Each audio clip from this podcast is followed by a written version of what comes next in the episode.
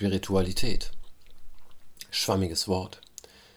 Schwer zu definieren, schwer genau einzugrenzen. Wenn wir es versuchen zu definieren als den Glauben an etwas, das man nicht sehen kann, dann greift das zu kurz. Atome kann man nicht sehen, Vitamine kann man nicht sehen, den Stoffwechsel kann man nicht sehen. Kann man aber alles wissenschaftlich unter Mikroskop sehen, herleiten, ähm, beobachten. Aber es ist da. Ähm, wenn wir sagen, Spiritualität ist etwas, das man nicht sehen kann und das sich wissenschaftlich nicht beweisen lässt, sind wir immer noch nicht viel weiter, aber vielleicht ein Stückchen.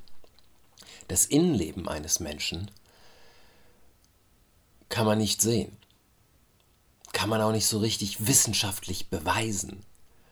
Aber es ist ja existent. Und auch wenn es verschiedene Ansätze und Richtungen gibt, wenn wir versuchen, Menschen zu verstehen, ist man sich ja weitgehend darüber einig, dass da unbewusste Prozesse ablaufen, dass man Filterfunktionen hat, dass man blinde Flecken hat und so weiter. Äh, aber wir können das nicht beweisen. Es gibt keinen Beweis in dem Sinne dafür. Und wenn wir noch etwas anderes nehmen, was wir nicht beweisen können, äh, Charisma.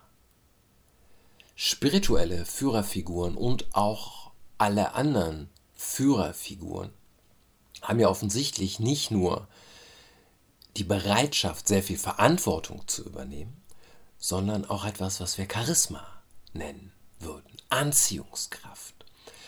Und die kann man natürlich intellektualisieren und sagen, ja, das hat bei dem funktioniert, weil er das und das und das und das den Menschen gegeben hat, weil sie das und das und das in ihm gesehen haben, weil was auch immer, weil er das und das verkörpern konnte. Aber wir können es ja nicht nachmachen. Es kann sich keiner hinstellen und sagen, ich tue jetzt das Gleiche mit dem gleichen Ergebnis. Das ist ja Wissenschaft. Wir machen das Gleiche und wir bekommen das gleiche Ergebnis. Aber so funktioniert der Mensch ja offensichtlich nicht. Aber jede Führer, Führerfigur und egal wen wir da haben, es ist vollkommen egal, ob das ein Osho ist, ein Jesus, ein Gandhi, ein Hitler, ein Mussolini, egal. Alle Führerfiguren haben eine Anziehungskraft und geben den Menschen offensichtlich irgendetwas, wonach sie sich sehen. Das heißt, die sind ja auch ähm, immer diese Frage, wenn man wenn man Hitler damals an der Kunstakademie angenommen hat, hätte, oder wenn man ihn denn umgebracht hätte, wäre uns allen sehr viel Leid erspart geblieben. Ich glaube nicht. Weil er hat ja etwas in, dem, in den Menschen angesprochen, was schon da war.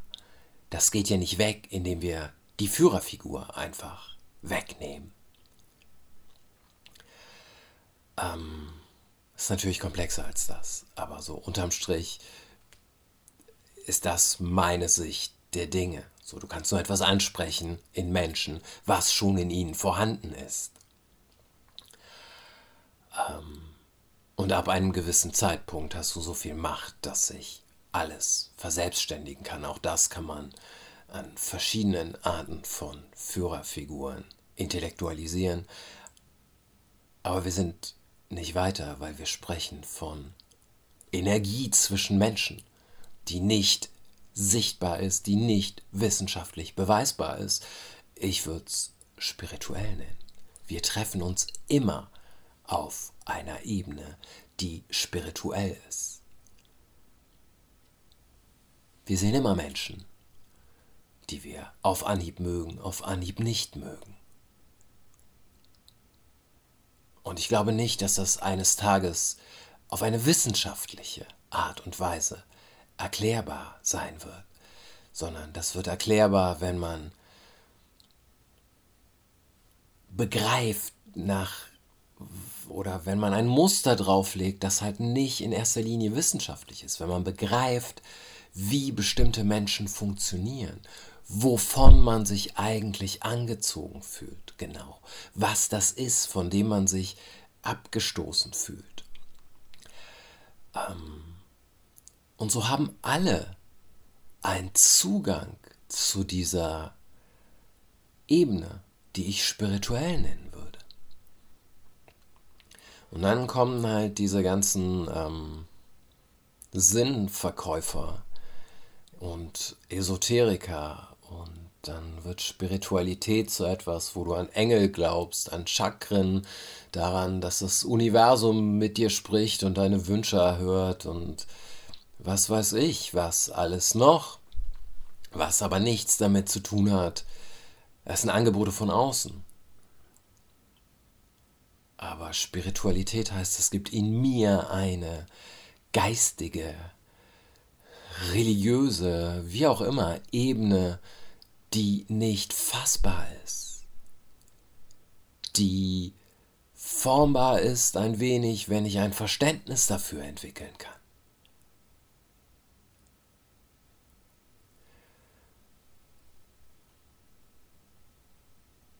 Und so hat es für mich halt nichts mit den Räucherstäbchen zu tun, mit Annahme von Dogmen zu tun. Ähm, immer wenn, wenn Leute fragen, in Schullesungen passiert das relativ häufig, dass die Schüler fragen, so, welche Religion gehören sie an? Ich gehöre keiner Religion an. Ich glaube nicht an irgendwelche Dogmen. Ich bin nicht religiös. Ich handle nicht nach einem menschengemachten Regelwerk. Aber ich bin gläubig. Natürlich ist da etwas, was ich aber nicht außerhalb von mir verorten möchte. Ich halte das für einen, für einen Irrweg der monotheistischen Religion, ähm, die immer fortschrittlich irgendwie aussehen, aber es nicht sind in meinen Augen, zu sagen, okay, hier haben wir Gott, der ist außerhalb von dir. So, ihr seid von Anfang an getrennt. Und jetzt musst du, jetzt schau mal, sieh mal, sieh mal zu, wie du da hinkommst. So, mal, bete mal fünfmal am Tag oder feier mal Weihnachten oder keine Ahnung, stimmt gar nicht. Das mit dem Weihnachten natürlich falsch, heidnischer Brauch, bla bla. Egal, aber wir machen Regeln dann. So, wie, wie kann ich näher zu Gott kommen? Ähm, aber die Grundvoraussetzung ist, Gott ist irgendetwas da draußen und es ist von mir getrennt. Und ich entwickle eine Sehnsucht nach einer Einheit. Diese Sehnsucht haben wir. Aber ich denke, der Weg ist kürzer auf eine Art, wenn man das nicht als etwas von sich selbst getrenntes sieht. Ich bin ja Teil. Ich bin Teil dieser Schöpfung. So, und wenn es gibt diesen Spruch, den ich gerne mag. Wenn du Gott nicht überall sehen kannst, kannst du ihn nirgendwo sehen. Entweder alles hier ist durchdrungen von etwas, was wir nicht greifen können, oder nichts. Es gibt kein Dazwischen, es gibt keine Trennung zwischen Mensch und Gott.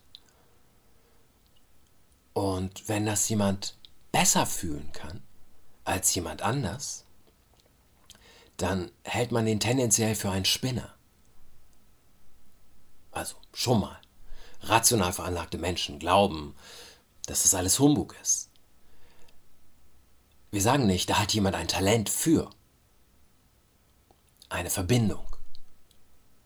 Aber wir sind sehr schnell bereit zu akzeptieren, wenn jemand ein Talent hat, schneller zu laufen, besser zu rechnen.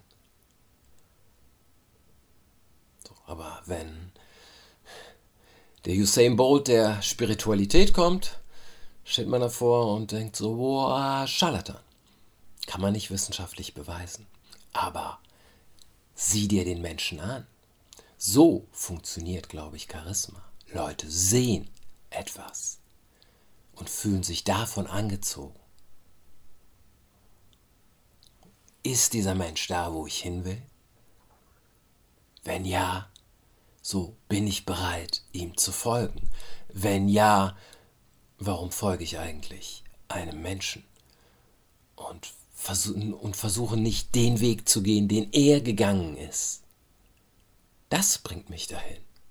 Nicht der Mensch, das Vorbild.